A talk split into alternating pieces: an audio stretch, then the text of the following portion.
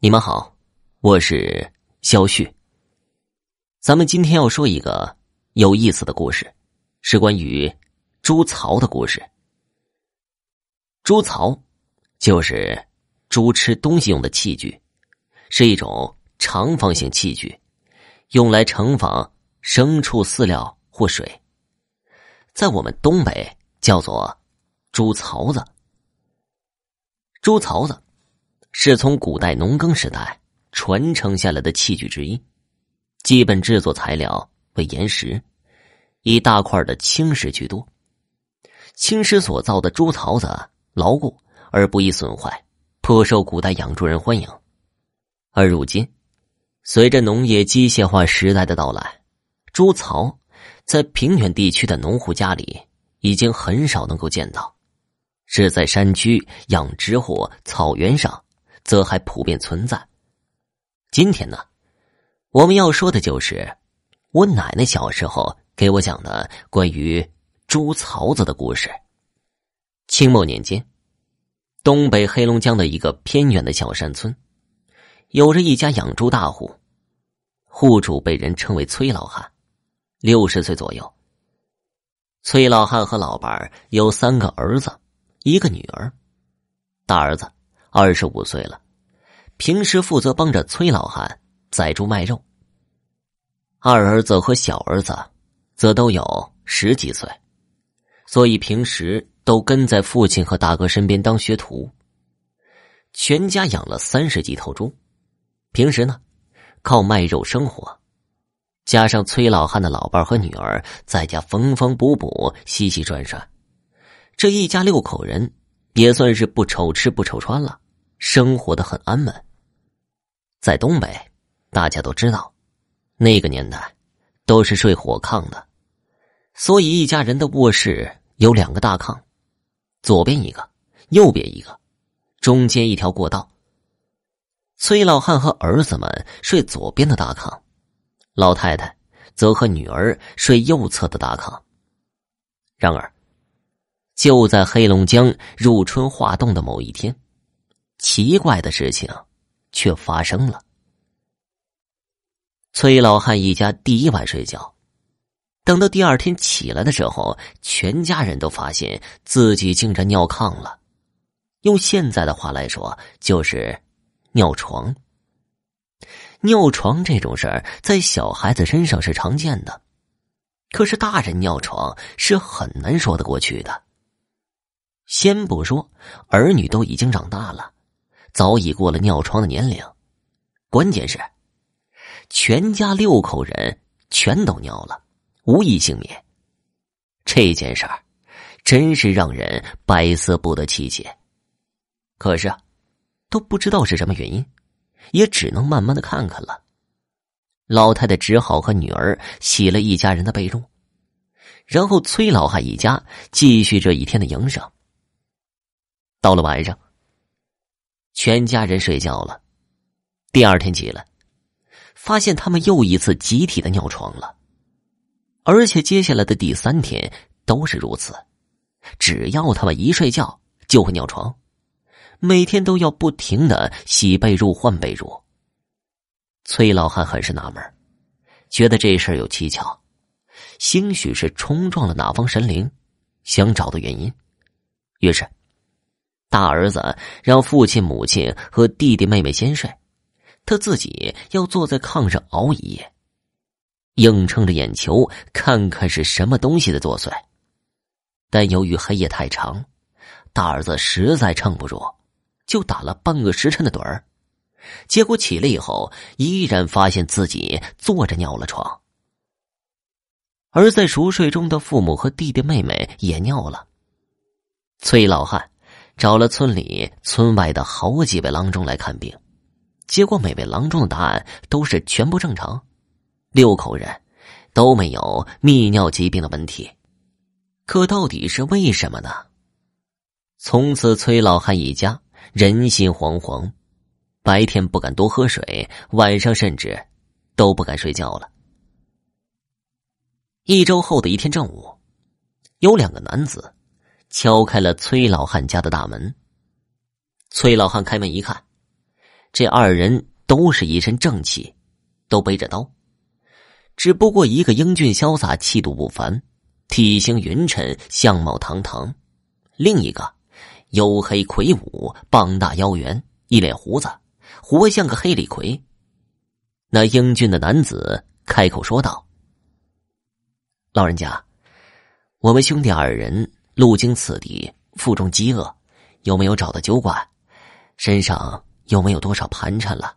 想求老人家赐点吃的，借住一晚。”明日我们就走。崔老汉是一个性情中人，为人和善好客，把这二人请到家中。崔老汉吩咐大儿子宰了一头猪，一家做了一大桌子的肉，款待二人。二人也是感激不尽。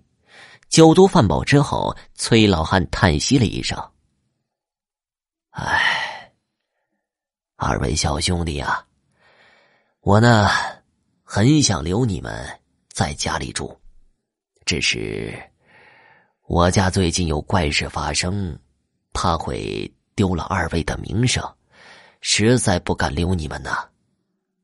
彪形大汉说道：“嘿，你这老头有什么话就直接说，不要害怕。如果有人敢欺负你们，我去打断他狗腿。”英俊的青年用手怼了怼彪形大汉。然后对崔老汉说道：“老人家，有何难言之隐，可与我二人说呀？您盛情款待，我二人不胜感激，我们愿为你一起分担。”于是崔老汉就道出了心中的苦水，诉说了全家一连几天尿床的怪事英俊青年想了一会儿，眉头一皱。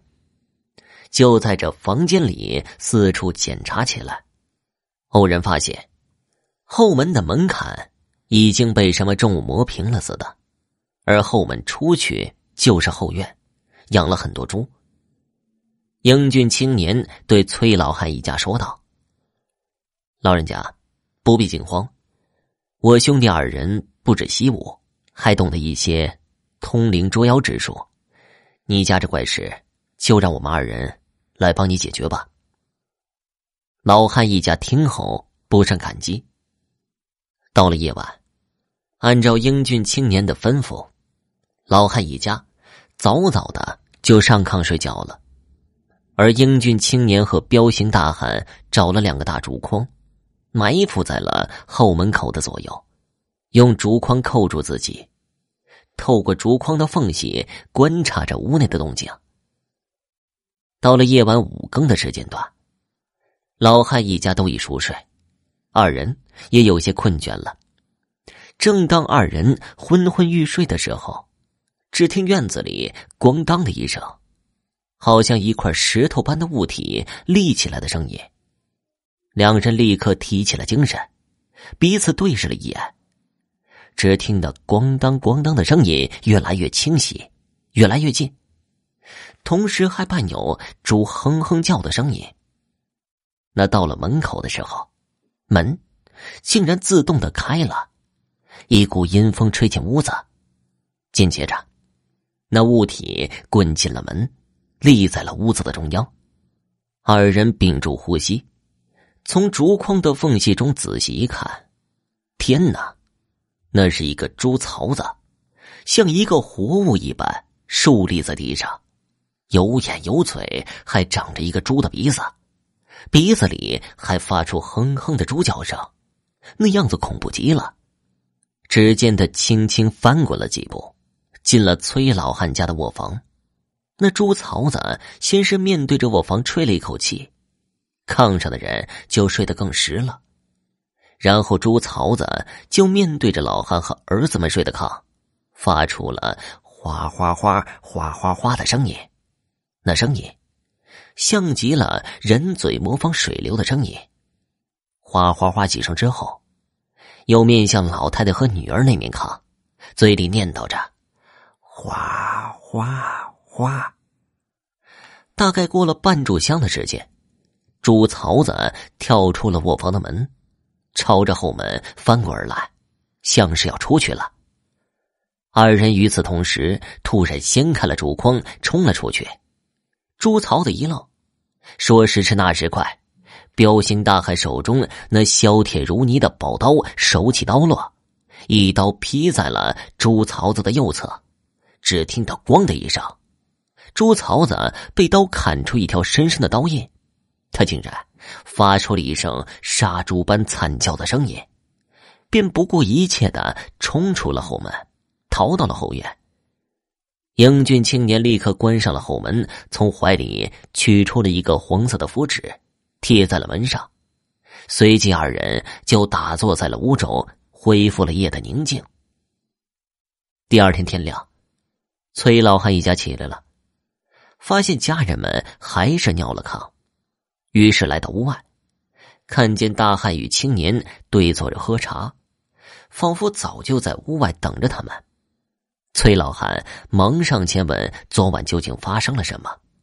青年就带领这一家人来到后院的猪圈，指着那猪吃食用的石头猪槽子，说道：“你们家集体尿炕的原因就在这里。这本是一个普通的猪槽子，但由于你们常年在后院宰猪，不免有些猪血沾到这猪槽子上。这猪槽子沾了血。”又长期受日月光华，吸取死猪阴气，长此以往就成精了。又因为这个猪槽是专门装猪喝的水，它常年与水结伴，于是就水气横生，会了水之妖法。但由于他道行尚浅，还没本事害人性命，所以只能恶作剧使尿床。幸亏发现的早，要不然再过几年，他的道行深了。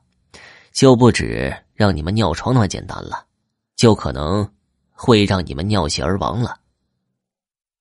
崔老汉一家恍然大悟，惊愕万分，低头望去，只见所有的猪都安然无恙的待在圈里，那猪槽子也依然乖乖的放在原地，里面有着少量的水，可是唯一的变化，就是这猪槽子上多了几个深深的刀印。而且那刀印处竟然在滴滴答答的往外流着鲜血。崔老汉连忙问青年：“小兄弟啊，可有破解的方法呀？如能救我一家老小，我倾尽家财也要感谢二位。”随后，青年和大汉在院子外点了一大堆的篝火，将这猪槽子给搬起来，用力扔进了火堆中。那猪槽子一进入火堆，就发出了和猪一模一样的惨叫，把一家人都给吓坏了。那声音凄惨无比，和杀猪时听到的声音一模一样，起伏不断。过了半个时辰，火才燃尽，只见那猪槽子安静了下来，成为了一块通体发黑的小石头，只有拳头那么大，并有着一股烧焦的恶臭味儿。彪形大汉将这石头捡起，在石头上贴了一张符咒，放进了自己的捉妖盒中。二人就挥手和崔老汉一家告别了。崔老汉拿出银钱想塞给二人，二人笑着拒绝，并就此离开了。从那以后，崔老汉一家人再也没有发生过尿床的事儿了，也给家里的猪换上了一个新的木质的猪槽子。好了，这个故事就讲完了，感谢您的收听。